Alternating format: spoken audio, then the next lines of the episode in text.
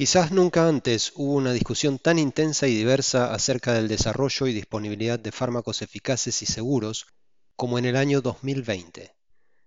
La pandemia de COVID-19 puso en boca de los medios de comunicación, como un reflejo de lo que la sociedad en general demandaba, la existencia de compuestos para combatir la infección, para tratar sus complicaciones y luego, lisa y llanamente, para prevenirla y poder volver a la normalidad. Términos como fase 2 y fase 3 y cuestiones técnicas como la aprobación por estado de emergencia se escucharon muy frecuentemente en muchos ámbitos. Acompañarnos en este podcast donde reveremos el complejo pero apasionante proceso que va desde el descubrimiento al uso clínico de nuevos agentes terapéuticos. Bienvenido al canal de podcast de la Cátedra de Farmacología de la Facultad de Odontología de la Universidad de Buenos Aires.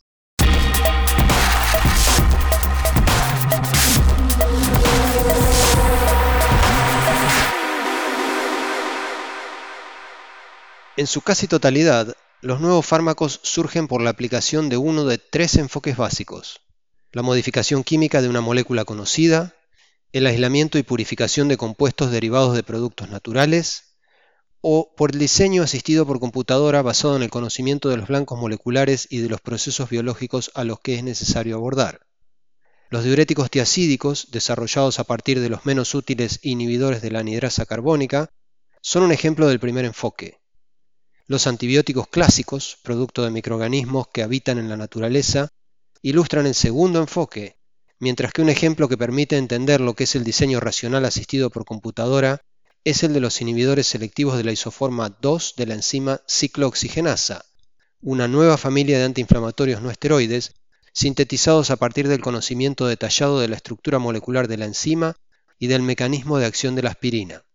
Independientemente del enfoque empleado, la síntesis o el aislamiento y purificación de un nuevo compuesto con actividad biológica y potencial uso terapéutico dispara un largo y complejo proceso que implica una cooperación estrecha entre investigadores, personal de salud, la industria farmacéutica y las autoridades regulatorias. Es que ese compuesto debe someterse a un duro y sistemático escrutinio a nivel preclínico, clínico y regulatorio antes de estar disponible como un fármaco eficaz y seguro para el uso a nivel poblacional. Todo medicamento debe demostrar dos propiedades esenciales antes de alcanzar autorización para el uso clínico en seres humanos, eficacia y seguridad.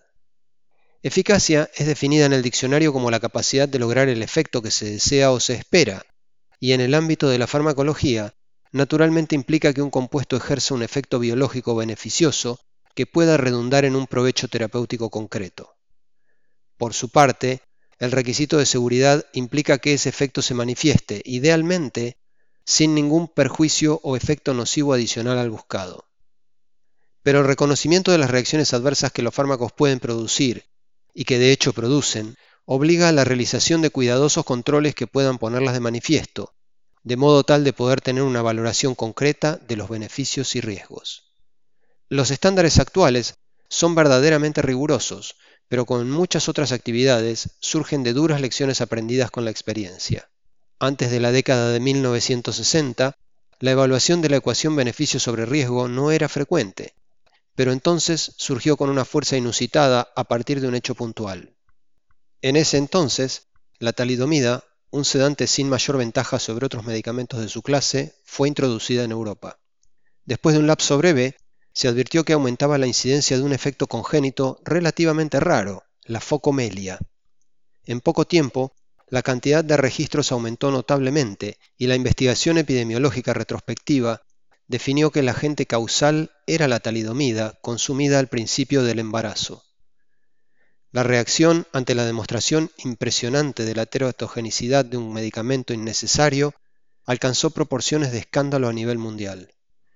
Fue entonces cuando se introdujeron cambios en la normativa, exigiendo la realización de suficiente investigación farmacológica y toxicológica en distintos modelos experimentales antes de probar un producto medicinal en seres humanos. Surgió entonces una importante metodología dentro de las ciencias médicas, denominada habitualmente como ensayo clínico o estudios de farmacología clínica. El ensayo clínico es un estudio científico sistemático de carácter prospectivo realizado con un ingrediente farmacéutico activo aplicado sobre seres humanos voluntarios, sanos o enfermos, con el fin de descubrir o verificar sus efectos terapéuticos, identificar reacciones adversas y estudiar la absorción, distribución, metabolismo y excreción del organismo del compuesto bajo estudio, con el objeto de establecer su eficacia y seguridad. Los estudios de farmacología clínica deben necesariamente ser autorizados por la autoridad regulatoria del país en el que se propone su realización. En la Argentina, esa autoridad es la Administración Nacional de Medicamentos, Alimentos y Tecnología Médica, conocida por su sigla ANMAT.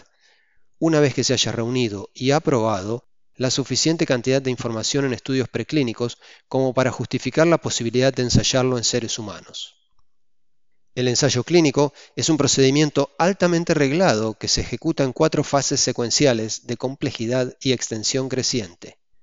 Las distintas fases, fase 1 a 4, presentan distintos requisitos y características, que si bien son comunes a todos los estudios, presentan también características puntuales en función del tipo de medicamento, el objetivo terapéutico del compuesto y la población objetivo, entre otras. La fase 1 tiene por objeto establecer el destino del fármaco dentro del organismo, determinar las acciones farmacológicas, describir los efectos secundarios con dosis crecientes y, si fuera posible, obtener evidencia temprana sobre la eficacia. Incluye el estudio de variaciones entre subpoblaciones e interacciones con ingestas de alimentos u otros fármacos. Estos estudios fundamentan el uso del producto en las fases sucesivas. Típicamente, los estudios de fase 1 se llevan a cabo en un pequeño grupo de voluntarios sanos o en alguna ocasión en pacientes. En la fase 2 se determinan la eficacia y la seguridad de diferentes rangos de dosis. De ser posible, se establecen las relaciones dosis-respuesta, por lo que habitualmente se incluye a un grupo limitado de personas que presentan la enfermedad o condición que se pretende tratar con el fármaco en desarrollo, con el objeto de obtener antecedentes para el diseño de estudios terapéuticos ampliados, de fase 3.